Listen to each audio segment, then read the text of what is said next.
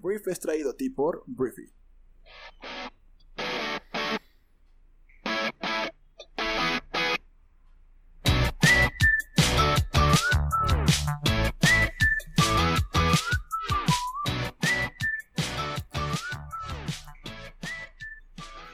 Muy buenos días, Briefers. Bienvenidos a esto que es el Brief para este viernes 28 de febrero. Em, yo soy Arturo Salazar y este programa habla de la conversación del mundo. La conversación del mundo es todo aquello que debes conocer para ser una persona que conozca las noticias más importantes, que conozca los estudios más importantes, que conozca los hechos relevantes en el planeta y también un poco en México, para que tengas esta capacidad para conectarte, para que tengas esta, esta capacidad para tomar mejores decisiones. Y pues vamos a comenzar. Empecemos, eh, no sé si ya me presenté, pero soy Arturo y pues bueno, vamos a empezar a hablar de México en varios temas.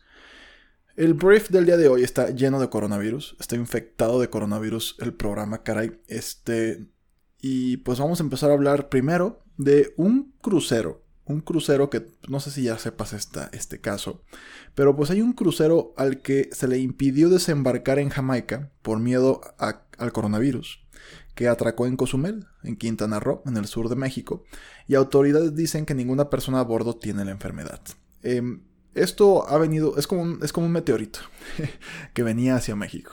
Fue criticado durante algunos días pasados porque pues se le había prohibido la llegada pues a algunos otros países. En Jamaica e Islas Caimán impidieron el desembarco de pasajeros por miedo al coronavirus pero en México sí le permitieron atracar. El presidente de México, Andrés Manuel López Obrador, dijo que pues cerrar los puertos ante la amenaza del coronavirus era una cuestión inhumana y que no se iba a, hacer, que se le iba a permitir por lo menos atracar en México a todas estas embarcaciones. Por lo menos hablando de esta, ¿no? Es, eh, es el operador global de cruceros, el MSC Cruceros, o MSC, no sé si está en inglés o español esto. Pero el punto es que, pues este crucero, el MSC Meravigilia, ¿ok? MSC Meraviglia, em, pues está en Cozumel en este momento, ¿no? Tiene 6.000 pasajeros entre, entre personas eh, que pagaron el boleto y tripulantes y Em, pues todavía no se les ha permitido em, pues desembarcar, ¿no? Entonces, em, es todo un tema, es todo un tema. el portavoz de esta compañía tiene su sede en Suiza y pues estuvo en contacto todo el día de ayer con, con, autoridades mexicanas. Entonces los registros médicos del barco muestran un solo caso de influenza estacional común por un miembro de la tripulación. Y pues esto está como que es mucha paranoia también, ¿no? Es como mucho el miedo de que pues pueda venir un contagio a través de un, de un, de un pasajero, ¿no? Esto fue lo que sucedió en Japón, que había también, allá sí estaban infectados, este, varios pasajeros con el coronavirus y pues bueno, así está la cosa, ¿no? Si queremos quedarnos en México, y todavía hablando de coronavirus, pues voy a hablar del subsecretario de Prevención y Promoción de la Salud en la Secretaría de Salud, que se llama Hugo López, y dijo que México seguirá las medidas de mitigación de la Organización Mundial de la Salud como modelo de respuesta ante el coronavirus en el caso de que éste llegue al país. ¿no? Entonces estas medidas solamente se llevarían a cabo si hay casos del nuevo coronavirus en el país y también dependerá el tipo de brote y la propagación, fue lo que dijo el funcionario en conferencia de prensa. Básicamente dijeron que pueden, según ellos. Yo no estoy tan seguro, pero eh, pues eso es el tema del coronavirus en México. Hay más que hablar en otros temas también de esta. O sea, es que esto está afectando muchas cosas. O sea, está afectando negocios, está afectando no solamente mexicanos, sino globales. Ayer el Banco de México, pues dijo que literalmente el coronavirus plantea un territorio desconocido para la economía mexicana. No sabemos cómo va a afectar esto a nuestra economía todavía. Entonces, pues son tiempos de incertidumbre que apenas nos estábamos librando del tema del TEMAC, del TEMEC, perdón, del nuevo Tratado de Libre Comercio, la eh, guerra comercial entre China y Estados Unidos también ya había llegado como un acuerdo. Ya estábamos más o menos bien y ahora viene este desmadre del virus que pues ha matado a muchas personas y pues tiene muchos infectados también y que representa una amenaza y también un miedo que pues tú sabes que muchos temas de la economía se, se mueven o se dejan de mover por miedo. Entonces el coronavirus, eh, los medios de comunicación hemos logrado pues que la gente realmente le tema a esta, a esta epidemia, por así llamarle, ¿no? Y pues vuelvo a lo mismo. Ayer de hecho leía un artículo que habla de cómo todo esto pues, es puro rollo, ¿no? O sea, no es, no es ni cerca la máxima preocupación que tiene nuestro planeta en términos de problemas de salud o, amenazas. Sin embargo, se han encargado de darle pues especial, una especial atención a todo esto. Y la reacción ha sido eh, pues lógica, ¿no? O sea, Apple ya está anunciando que pues sus planes para su nuevo lanzamiento de sus nuevos celulares están pues tal vez retrasándose por todo esto. O sea, y Apple no, no, es la única, pues muchísimas compañías en todo el mundo están perdiendo mucho dinero acerca de esto. O por esto. Entonces, pues así está la cosa. Em, te digo, más allá de lo que implique el coronavirus, yo de repente me gustaría entender pues por qué hay tanta atención en esto. O sea, vuelvo a lo mismo, o sea, más gente muere de dengue, más gente muere de, muchas otras enfermedades o muchos otros males en nuestro planeta y no hay una atención mediática tan importante y tan fuerte.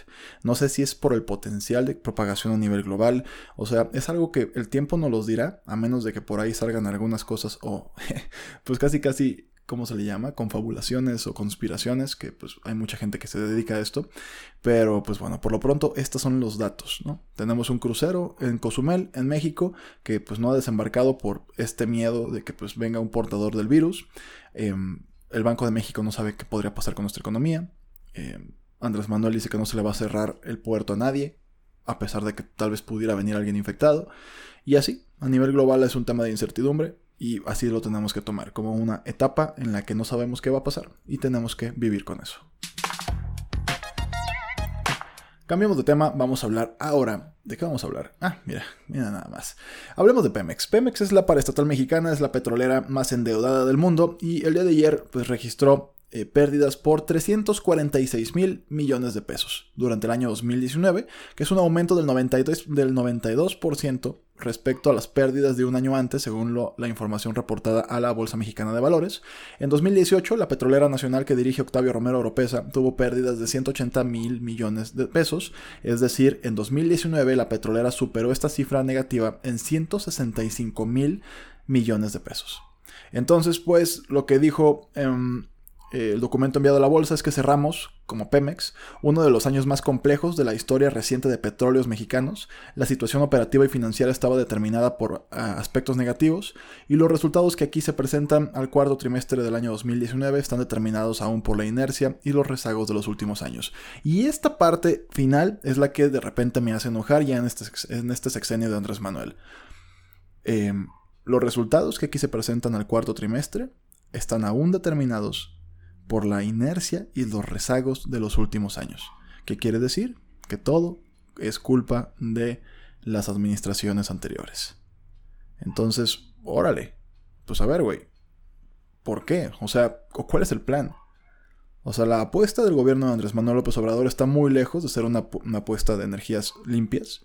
Hay de hecho un, un, De hecho ya no... Ahora que lo pienso no hemos hablado mucho de la refinería de Boca del Río. Em, no de dos bocas, tres bocas, ¿cuántas bocas eran?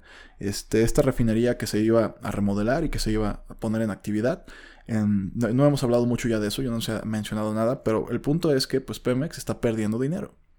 Y a mí me parece muy triste em, pues que las, simplemente las instituciones en nuestro país no sean capaces pues de tomar la responsabilidad tal cual. O sea, y, es, o sea, México ya sabe que pues llevamos muchos años de malos manejos en muchas áreas. No necesitamos que nos digan eso. Necesitamos que nos digan un plan. Porque caray, si Pemex está perdiendo tanto dinero, pues bueno, ¿qué, se va a hacer al respecto? De Pemex, Pemex es importante para la estabilidad macroeconómica de nuestro país. Lo que dice también el comunicado a la bolsa es que vale la pena recordar que en nuestro plan de negocios estableció un periodo de tres años de transición. El primer año estuvo dedicado a resolver los problemas estructurales y sentar las bases de una nueva política de gestión operativa y financiera de Pemex. A partir de este año 2020 iremos consolidando estas iniciativas para alcanzar hacia finales del año y principios del año 2021 el equilibrio financiero de Pemex, eh, es lo que dice Velázquez en conferencia telefónica con analistas, y pues en 2019 los ingresos de la petrolera también disminuyeron. Entonces, em, y disminuyeron mucho. El año pasado reportó ingresos totales por un billón, eh, un billón 403 mil millones de pesos y en 2018 esto fue un billón 681 millones de pesos. Se trata de una reducción del 16% en ingresos también. Entonces te digo, aquí el tema cuál es, o sea, cómo podemos aplicar esto en la vida. Realmente no hay una aplicación que tú digas, ah, es que mira, esto me sirve para tal, tal, tal. No. Aquí lo que estamos eh, o tenemos que poner sobre la mesa en juicio, en tela de juicio, es pues, ¿qué se está haciendo al respecto? Te digo, tres años de transición Y tristemente no, no tenemos más que tragarnos este, este discurso y decir, bueno, pues vamos a ver qué pasa en otros dos años.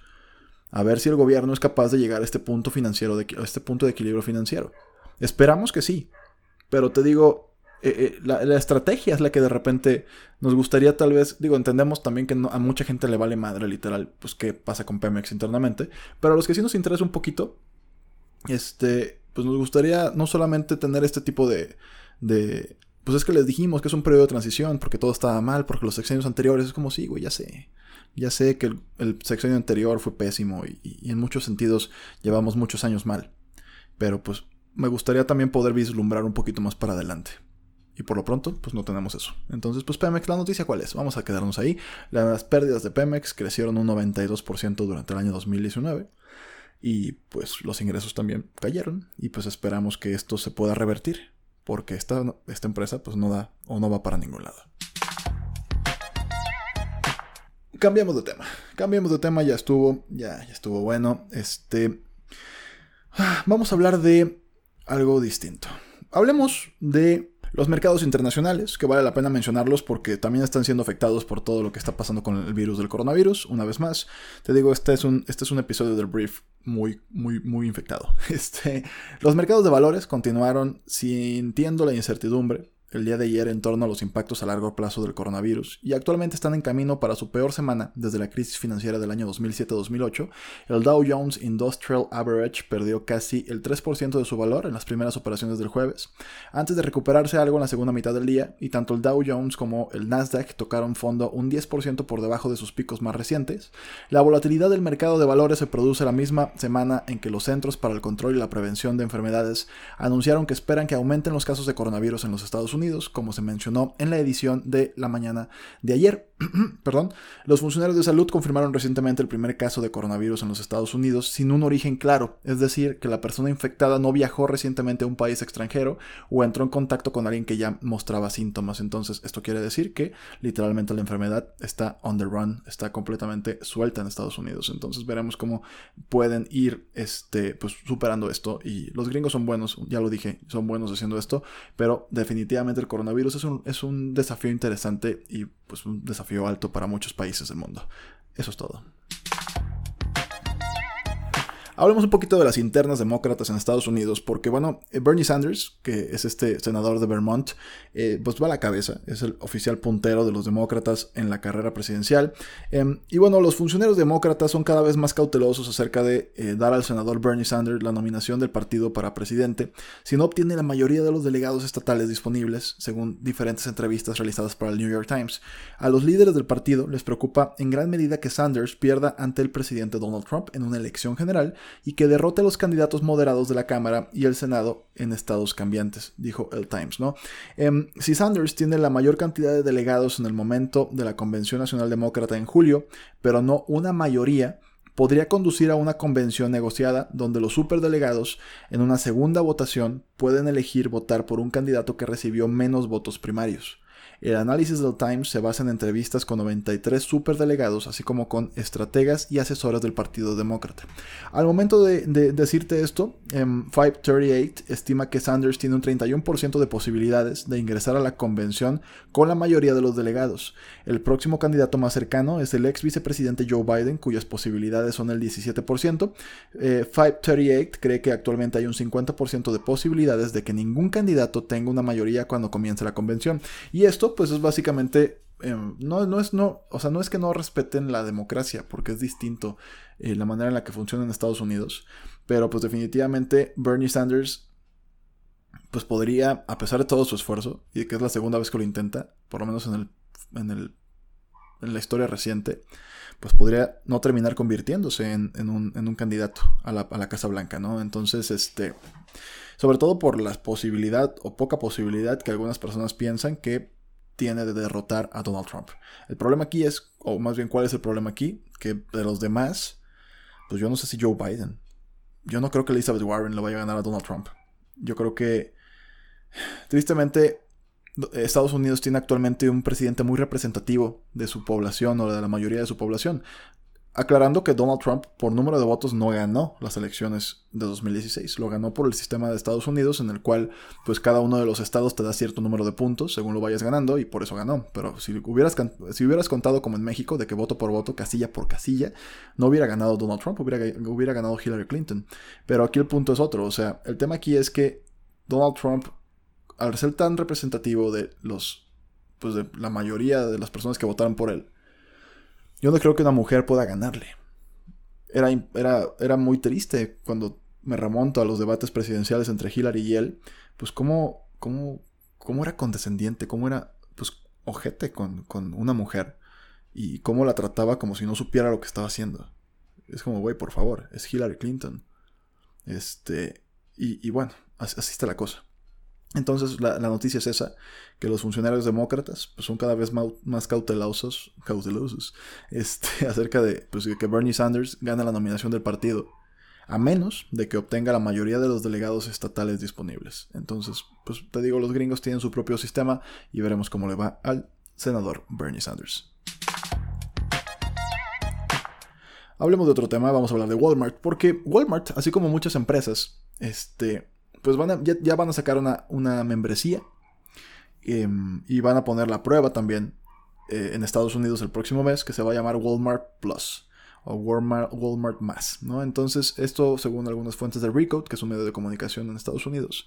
Entonces, bueno, antes se llamaba, eh, era una suscripción anual que se llama Delivery Unlimited de la compañía y pues Walmart Plus agrega funciones destinadas a competir con Amazon Prime. Eh, Amazon representa el 40% del comercio electrónico de Estados Unidos, según eMarketer, en comparación con el 5% de Walmart. ¿Y pues qué quiere Walmart? Pues que no le coman el mandado, literalmente, a la hora de hablar de pedir el súper mediante una aplicación móvil. En México yo lo he hecho y pues es interesante, está padre pues. Eh, a mí de repente todavía me gusta ir al súper pues, pero entiendo que hay ciudades en las que tal vez no aplica o, simplemente pues hay gente que le gusta simplemente que le llegue su caja con todos su, sus, víveres, ¿no? Directo a su casa. El, tema aquí es pues que Walmart está intentando pelear con un coloso, ¿no? Amazon invirtió tanta lana en su centro de distribución, sus centros logísticos, incluso ha perdido dinero a la hora de lograr acelerar este eh, sus entregas. Entonces, esto es un reto monumental para Walmart, que me queda claro que tienen mucha más infraestructura en cuanto a centros de distribución, pues tienen literalmente las tiendas, pero no han sido capaces de poder competir en temas digitales. ¿Por qué? Pues hoy en día incluso Amazon está siendo cada vez más competencia de Google, porque ahora hay muchas personas que en lugar de ir a googlear acerca de cualquier cosa, ya no van a Google, van a Amazon. Sobre todo cuando hablamos de productos que uno pueda eh, preguntarse qué son, ¿no? Entonces, así está la cosa. Entonces, bueno, Walmart lanza este Walmart Plus, que pues va a tener algunas características de este Amazon Prime, parecidas a, y pues espera poderlo lanzar en Estados Unidos, que le pegue y en algún momento llegará al resto del mundo. Entonces, pues veremos qué sucede. Hablemos de Netflix, porque bueno, ya viene el fin de semana y vamos a hablar del nuevo episodio interactivo de del servicio de streaming, esta vez en la serie Carmen San Diego. Y bueno, a finales del año 2018 se estrenó Black Mirror Bandersnatch, que tal vez la viste, es un experimento en el que se le ofrecía al usuario la posibilidad de controlar lo que sucede en el episodio, eligiendo lo que los personajes harían, seleccionando opciones en pantalla a medida que se desarrollaba la, la serie. Y ahora Netflix prepara el estreno de un nuevo episodio interactivo, pero ahora con Carmen San Diego. La idea de este tipo de episodios es que el espectador deba elegir entre dos o más opciones lo que sucederá a continuación, dependiendo de las decisiones, caminos o acciones que realiza el personaje de la serie o película. Entonces ya lo vimos, como ya te lo dije, en Bandersnatch y sus muchos finales posibles, y poco después lo vimos en el especial de Bear Grylls, en el que podíamos elegir lo que haría en sus aventuras de supervivencia. Entonces, en el próximo episodio interactivo de Netflix en la serie de Carmen San Diego, basada en la saga de videojuegos del mismo nombre, esta vez se debe decidir entre las acciones y los caminos que tomará la ladrona experta de guante blanco para pues, completar su misión y rescatar a sus amigos. E incluso decidir si robará o no. el trailer, que ya está eh, en diferentes plataformas, sobre todo en YouTube, nos ofrece pues, un adelanto de lo que podremos ver eh, a partir del próximo 10 de marzo. Entonces, pues esto definitivamente es el futuro, ¿no? O sea, cada vez más una serie que se parezca a un videojuego en el cual tú decides qué sigue. Incluso, pues cuando te vas al teatro, pues ya hay muchas eh, experiencias de este tipo, ¿no? En la cual en una casa, por ejemplo, tienes tres obras de, de, teatro desarrollándose y pues tú vas eligiendo, incluso cuando decides una sola historia, pues si tú vas a seguir, por ejemplo, imaginemos que una pareja se pelea y se separan, uno va al al techo y otro va al sótano, este, pues tú decides a cuál de los dos vas a acompañar y cómo la historia se sigue desarrollando. En ese caso tú no decides em, qué va a hacer el personaje o el actor, la actriz, pero pues por lo menos te digo, este tema de, de, de hiperrealidad cada vez está siendo una tendencia en todos los sentidos y en todas las plataformas y en todos los servicios. Entonces Netflix vuelve con esto y pues un pasito más, o sea, una innovación más en lo que están haciendo por allá. Y bueno, milagrosamente ya se me pasaron 20 minutos, no sé en qué momento. Entonces es momento de despedirnos. Te agradezco mucho que hayas estado aquí. Em, espero que tengas un gran fin de semana y también espero que descargues nuestra aplicación móvil y te suscribas a nuestra membresía en Briefy. Em, en Briefy lo que tienes es una comunidad de personas que lo que hacen es escribir, generar podcasts o generar videos y en ellos puedes encontrar em, maneras de desarrollar tus habilidades y mejorar tu salud mental en un formato corto, fácil de entender o de consumir y también de una manera muy muy rápida. Entonces, pues gracias por estar aquí. Una vez más te, deseo que tengas un gran fin de semana y pues nos escuchamos en la próxima edición de, del Brief el día lunes. Yo soy Arturo y pues me despido. Adiós.